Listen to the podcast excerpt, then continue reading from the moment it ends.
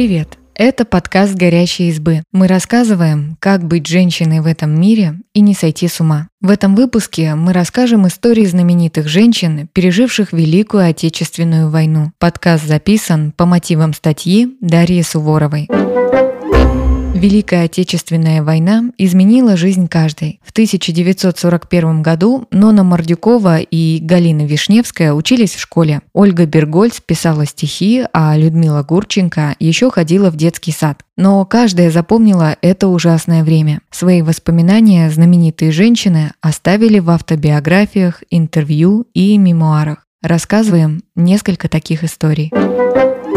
Людмила Гурченко Песни за кастрюльку супа. Людмила Гурченко родилась в Харькове 12 ноября 1935 года. Ее родители были творческими людьми. Папа Марк играл на баяне, мама Елена помогала ему проводить утренники и массовки в школах. Когда началась война, Люде было пять с половиной лет. Она ходила в детский сад, пела на всех праздниках и так хорошо изображала Снегурочку, что воспитательница пророчила ей карьеру актрисы. После первой бомбежки папа повел маленькую Люду в город. Мать, конечно, возражала, зачем ребенку видеть убитых. Но Марк сказал, пусть знает и видит все, и хорошее, и плохое. И Люда увидела. Разрушенный дворец пионеров, груду кирпичей вместо городского пассажа и женщину с раздробленным плечом. Я все впитывала и ничего не забыла.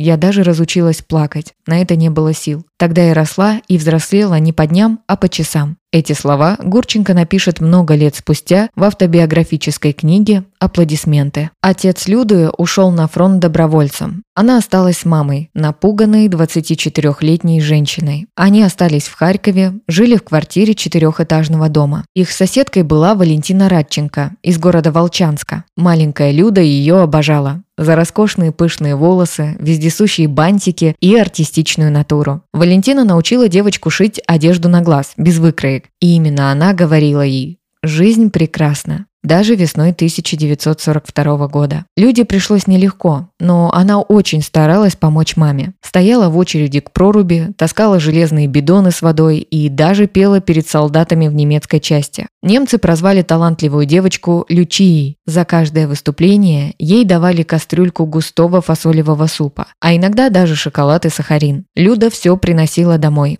накормить маму и тетю. Война научила Люду воровать на базаре, в гостях, школе и делать запасы на черный день. Эта привычка была с ней до 12 лет. Еще Люда видела разбомбленные продуктовые склады и приходила на показательные расстрелы и казни. Детей заставляли смотреть на висельницы, чтобы они понимали, партизанам помогать нельзя. Но они все равно не боялись. В интервью 2003 года она сказала – Война превратила меня из ребенка во взрослого человека, который не боялся ни голода, ни холода, ни войны, ни пролетающих пуль, ни взрывающихся зданий рядом, ни трупов, ни висельниц, ничего. Ольга Бергольц, блокадная поэтесса. Советская поэтесса, драматургиня и журналистка Ольга Бергольц застала войну в 31 год. К 1941 году у нее за плечами были допросы по сфабрикованному делу, арест, тюремное заключение, расстрел первого мужа и потеря двоих детей. Один из них родился в тюремной больнице. При этом Ольга не перестала писать период своей жизни с 1937 по 1941 год она назвала жестоким расцветом творчества. В 1941 году Бергольд жила в Ленинграде. Первый же месяц войны она написала очерк о ленинградцах. Его передавали по местному радио. Всю войну Ольга вела дневники. 22 июня 1941 года она записала всего три слова. 14 часов.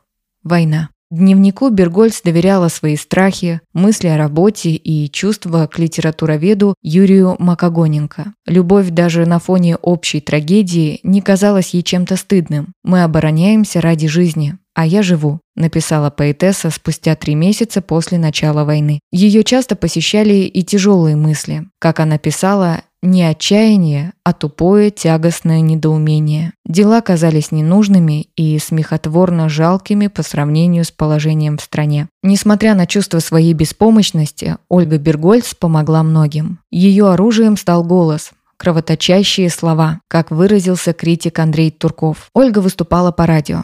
Читала стихи о блокаде и даже поздравляла ленинградцев с Новым годом. Ее передачи звучали просто и доверительно. Она правдиво, насколько было возможно с цензурой, описывала блокадный быт. Горожане знали, что Бергольц одна из них. Она тоже прошла через голод и страх. Она тоже жила на паре ложек манной каши и работала из бомбоубежища. После эфиров ей присылали множество благодарных писем. Для тысячи блокадников радио было единственной связью с миром, а голос Бергольц – главной надеждой на мир. Ее считали символом Ленинграда и называли блокадной Мадонной. Сама поэтесса призналась, что работа в радиокомитете во время блокады дала ей безмерно много и оставила неизгладимый след в жизни. Галина Вишневская, галька-артистка из «Голубой дивизии». Оперная певица Галина Вишневская родилась в Ленинграде, но все детство провела в Кронштадте вместе с бабушкой. Она с ранних лет была артистичной, любила петь так называемые жалобные песни, и сверстники даже прозвали ее Галькой-артисткой. Когда маленькая Галя только пошла в школу, учительница сказала ее бабушке «Вашу девочку ждет особая судьба». Так и получилось. Галя Вишневская пережила блокаду. В 1941 году ей было 15 лет. В 1942 умерла ее бабушка. Начало войны Галя запомнила четко. В Петровской гавани разбомбили линкор «Марат», и вода стала красной от крови. Так вот, что такое война, подумала тогда Вишневская. В школе детей учили перевязывать раненых и гасить зажигательные бомбы. Галя запомнила горящие бадаевские склады и первую лютую зиму. Холод стоял такой, что в городе замерз водопровод и сломалась канализация. Она, как и все, голодала. Получала по карточке 125 граммов липкого черного хлеба. Однажды эту карточку у Гали украла одноклассница, фактически обрекла на смерть. Когда Ленинград окончательно окружили,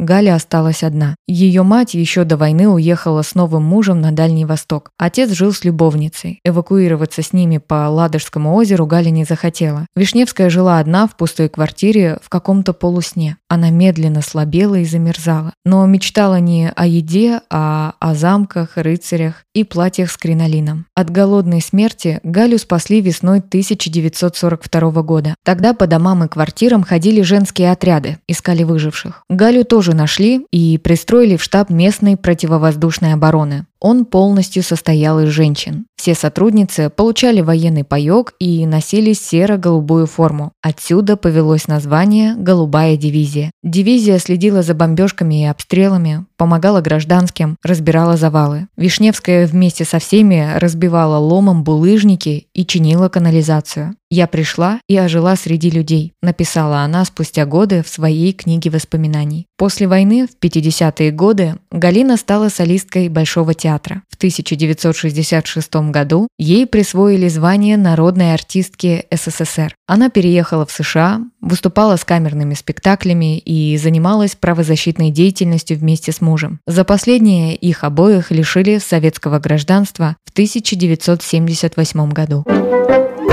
Послевоенная юность Ноны Мордюковой. Советская актриса Ноябрина Мордюкова, это полное имя Ноны, родилась 27 ноября 1925 года. Ее отец был военным, мать – председательницей колхоза. Когда началась война, Ноне было 16 лет. Она жила на оккупированной немцами территории Краснодарского края. Еще школьницей Нона подмечала бытовые сценки вокруг себя, и трагичные, и смешные. Она записывала их на клочках бумаги, которые бережно хранила. Эти записи не раз выручали Нону на ее творческом пути, служили материалом для ролей и сценариев. Как только закончилась война, Нона отправилась в Москву поступать в долгожданный ВГИК. Она вспоминала, что надела старое ситцевое платье и подкрасила губы красной типографской краской. Мама одной из ее подруг работала в газете. С собой у девушки были 16 рублей и кукурузные лепешки. Она уезжала тайком от мамы в товарном вагоне с другими безбилетниками. Путь до Москвы занял 4 дня. Приехав в Москву, Нона переночевала на вокзале, а утром отправилась в приемную комиссию. Она с трудом отыскала в ГИК, не подготовилась к экзаменам и творческому конкурсу курсу. Мы же под соломой жили и на соломе спали. Какая программа экзаменов? Позже говорила она. Зато Мордюкова впечатлила экзаменаторов своими живыми рассказами о дяде Паве, кубанских станичниках и первой бомбе под Ейском. Московские профессора слушали бойкую девушку, открыв рты. Остальные абитуриенты читали им бесконечные стихи Маяковского и письмо Татьяны к Онегину. Нону приняли в Авгик. По ее словам, на первый курс тогда набрали полный институт одних голодранцев. Студенты одевались на толкучках, носили солдатские ботинки и военные кирзовые портфели. У самой Мордюковой в юности было пальто без подкладки, перешитое из морской шинели. После военные студенческие годы она вспоминала как голодные, по ночам снился хлеб. В своей книге «Казачка» но написала «И все же молодость может многое выдержать, да и заложено в нас, видать, было немало». В 1948 году Нона Мордюкова, на тот момент еще студентка, снялась в большом кино. Ее дебютным фильмом стала «Молодая гвардия» режиссера Сергея Герасимова. Мордюкова сыграла Ульяну Громову, украинскую комсомолку, руководительницу подпольной антифашистской организации. За эту роль 23-летняя Мордюкова получила сталинскую премию, а в 1974 году она стала народной артисткой СССР. В интервью 2008 года Нона сказала, Поколение, пережившее войну, самое начиненное впечатлениями. Эти люди готовы к рассказу вечному, нескончаемому, длящемуся до тех пор, пока они живы. Спасибо, что послушали этот выпуск. Подписывайтесь на наш подкаст, пишите в комментариях о своих впечатлениях и делитесь ссылкой с друзьями. Пока! thank you